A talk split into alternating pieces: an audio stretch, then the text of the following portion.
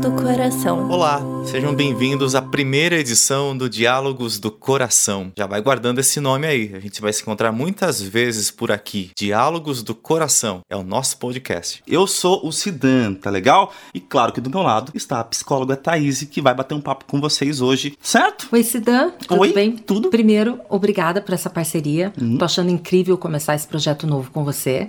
Ah, e como não poderia deixar de ser, a gente sempre procura pessoas que tenham, assim, uma condição de pensamento filosófico, ou, ou seja, como for, né, emocional, que se assemelhem ao que a gente tenta passar, né? E o que eu acho que a gente está buscando com esse podcast é trazer para as pessoas uma melhor compreensão sobre os relacionamentos. Esse é o tema principal e como não poderia deixar de ser nesse primeiro episódio, a gente vai estar entrando em como se relacionar nos tempos de quarentena, porque é isso que tá todo mundo se perguntando no momento. a Essa gente é a não pode grande- sair fora da bolha, né? Essa é a grande questão do momento, né? Como é que a gente se vira com as pessoas que a gente gosta num momento tão conturbado. Os tempos de crise, eles trazem a oportunidade tanto para uma coisa desgringolar de vez, né, usando esse termo, quanto realmente para se aperfeiçoar, se aprimorar. Nos relacionamentos não está sendo diferente.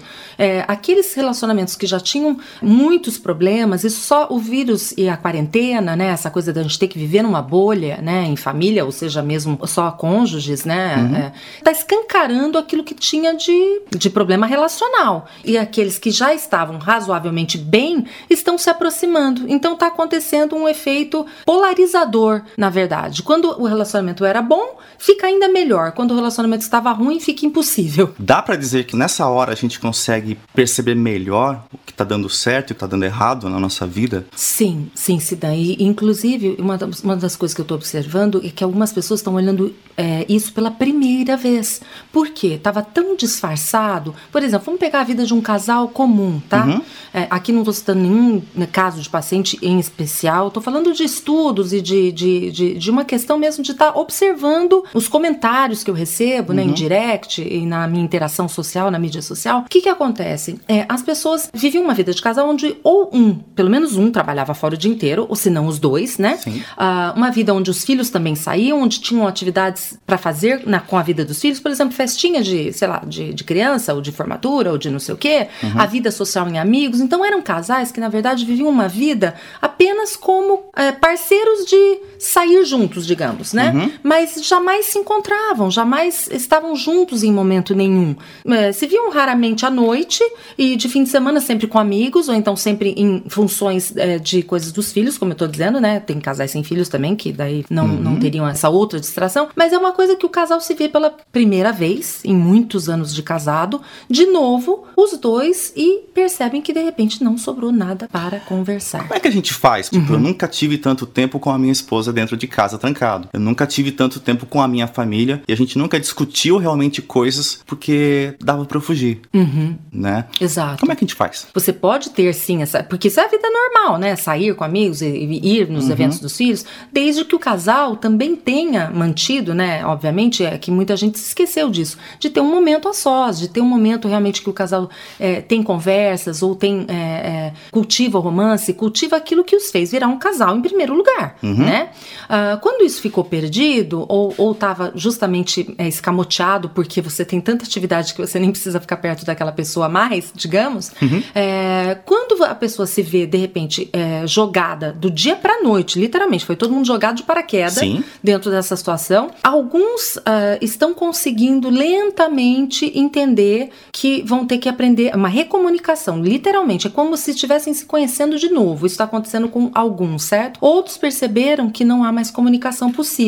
Então é muita paciência. Parece lugar comum que eu estou indicando ou, né, tentando jogar como solução, mas não tem muito remédio a não ser esse. Muita paciência, sabe? Cada um ter, já que não estão conseguindo um diálogo, que cada um possa ter um espaço então para si, não, não sejam forçados a ter que ficar juntos só porque são um casal, mas que possam ter momentos então que consigam interagir só consigo mesmos, para terem depois a, condição de estarem juntos novamente, tentar incluir a família o máximo possível para quem tem filhos, né? Os filhos percebem essa situação, é difícil, acaba ficando cada um trancado num quarto. Tenho várias situações de pessoas que me chamam no direct falando: olha, eu tô na quarentena com cinco pessoas dentro de casa e tô completamente sozinha ou sozinho, por conta dessa dificuldade que já estava instalada antes de falta de comunicação, uhum. tá? Existem alguns que já estão fora do ponto de não retorno que eu digo. Não há mais reversão para alguns casos, né? Uhum. Agora, para a grande maioria há. Se você procurar e tiver condição de entender a fala do outro, de, se, de, de ter um pouco mais de é, até compaixão nesse momento, porque todos estamos vivendo a Sim. mesma dificuldade, né? Dificuldade de confinamento, dificuldade não só isso, a insegurança em relação ao que vai acontecer no futuro, uhum. né? Para todos, é, inclusive mesmo os adolescentes, né? Como é que vai ser, como é que vai ser o mundo depois, tal. Uhum. Então, eu acho que se todo mundo tiver essa noção de que o outro está passando pela mesma coisa, já pode ser um fator que aproxime, um fator agregador para a família como um todo. Que bacana.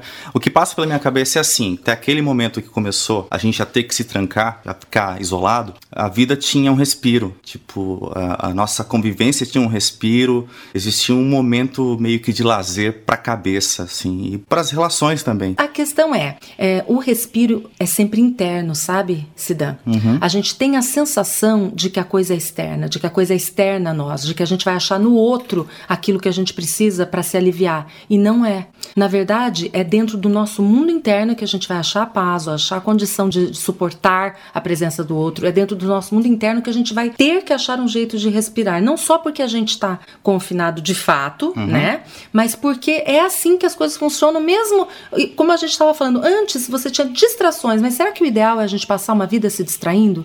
Será que o ideal não é a gente uhum. tentar, uhum. é, mesmo com as distrações possíveis, a gente também saber como se acalmar ou como lidar com situações? Ou como saber quando é a hora de deixar para lá uma coisa ou quando não dá mais para adiar uma conversa? E de uhum. que forma trazer essa conversa? De que forma abordar os assuntos? Entendeu? Porque tem muitas formas de conversar, formas que não agridam o outro, por exemplo. Sim. Dá pra gente dizer então que se existe uma oportunidade nesse momento de confinamento, que a gente tem que ficar mais trancado, né, mais isolado, essa oportunidade é de se conhecer? É, é. Conhecer é e abrir a chance de talvez conhecer o outro também, né? Porque uhum. ao, ao, ao, mesmo tempo que a gente vai se conhecendo, é, nós vamos tendo reflexões sobre a vida em comum, né? Sobre o que está acontecendo, o que, que, pode ter dado errado, por que, que essa pessoa, apesar de. Eu costumo falar que a solidão acompanhada é a pior que existe. Normalmente o inferno é os outros, né? É, a gente acha que é, mas não é. Não é. Não, não. O inferno não são os outros, os o inferno somos nós mesmos. Infelizmente. Eu tenho essa péssima notícia para dar para as pessoas, oh, né? Foi mal. É, é, não, não, não, imagina. É que a gente tem essa sensação mesmo de que é, é o outro que de repente. É, e sim, o, o outro nos causa. Qualquer relação diferente que a gente vai entrar, uhum. né? Seja com mãe, com pai, com filho, com outro cônjuge com, ou com amigos, sempre vai trazer um lado de nós, uma versão. Nós não somos idênticos. Uma coisa é ser autêntico com a gente mesmo, outra uhum. coisa são os papéis que a gente tem na vida. A gente não é idêntico com todo mundo, né? O jeito que eu sou com você não vai ser o jeito que eu sou com os meus filhos, claro. Bem. Né? Exato. Uhum. Mas é para ser assim. Uhum. Isso não quer dizer que a gente tenha múltiplas personalidades. Mas quando você está é, por exemplo, é, com uma pessoa que você acha que realmente tudo está nela, ou seja, é, a culpa ou é, o inferno, digamos, como você citou, Sim. né, está nela, que isso é uma frase muito conhecida, né? Uhum. É, a gente daí não consegue tirar justamente esse olhar e falar, peraí, deixa eu olhar o que, que eu posso estar contribuindo para esse inferno. E você não consegue ver o que, que pode estar em você causando também este inferno. Porque se tá um inferno para você, pode ter certeza que pro outro também tá. Porque o inferno é. é. duplo, ele é mútuo. É, o inferno, na verdade, que você tá vendo é uma reação sua sobre alguma coisa. Exato. Então é você que tá reagindo e criando o um inferno. Voltando um pouco numa coisa que você falou que eu me lembrei, Sim. acabei sem, eh, sem dizer, você falou de formas, é, mesmo dentro da, da quarentena, que a gente possa tirar um tempo pra gente, né? Cada um tem que achar a sua, óbvio. Uhum. Tem pessoas que gostam de ler, tem gente que gosta de pintar, tem gente que gosta de escutar música, tem gente que gosta de só ficar quietinho praticar yoga ou não, uma, uma, né? seja lá o que for. Mas, por exemplo, o que eu tenho visto que tem sido muito legal é, são as pessoas se reunirem virtualmente com os amigos, é, se alimentar ainda um pouco dessa coisa, porque a, a, e não é, é, só a questão da distração, porque de fato a gente cai de novo no assunto da distração, né? Uhum. Mas é porque isso alimenta, tira um pouquinho do peso que a gente está sentindo dessa não convivência social. Uhum. Tem sido muito legal, tenho visto da, os resultados são ótimos, as Sim. pessoas às vezes com duas, três horas em, em, reuniões virtuais, né, pelo Zoom, seja lá como for, por FaceTime, e a, aproveito e falo, gente, essa hora vai ser a hora do, do cafezinho, ou do, para quem, né, bebe, do drinkzinho, e tem sido muito gostoso. É um momento de relaxamento, e cada um pode ter os seus amigos, obviamente, seus próprios amigos, estou falando uhum. agora de casal, né, e depois voltam de novo para a relação uh, mais relaxados, porque acabaram de dar risada, de conversar com seus grupos, com as pessoas que eles gostam, entendeu? E não há nada de mal nisso. Não, a gente só virtualizou o é, happy hour. É, exatamente, a gente virtualizou o happy hour. Muito legal. Bom, a gente vai encerrar. Tudo que a gente quer que vocês também interajam, né? porque é muito bacana esse momento a gente ter uma abertura para quem está ouvindo, né? Não faz sentido a gente ficar só falando, é legal a gente ouvir também. Então deem sugestões. Para isso, fiquem à vontade. O Instagram vocês conhecem bem. Isso, é psicóloga, underline, Thaís Jorge. Legal. É, meu nome é um saco, tá, gente? Então, Thaís Jorge é T-H-A-Y-S-E. É horrível. Não mas é... vamos lá e achem, por Não é favor. É pior do que Sidan Rogozinski, tá? Mas... Pois é, eu consegui achar uma pessoa com um nome mais complicado que o meu. Boa sorte para vocês, tá bom? bom, muito obrigado por estarem com a gente. E claro que daqui a pouco a gente se encontra de novo. Fiquem ligados no Instagram da psicóloga Thaís e recomendem, como eu disse, passem adiante. É tudo que a gente quer. Gente, muito obrigada pela presença. Diálogos do Coração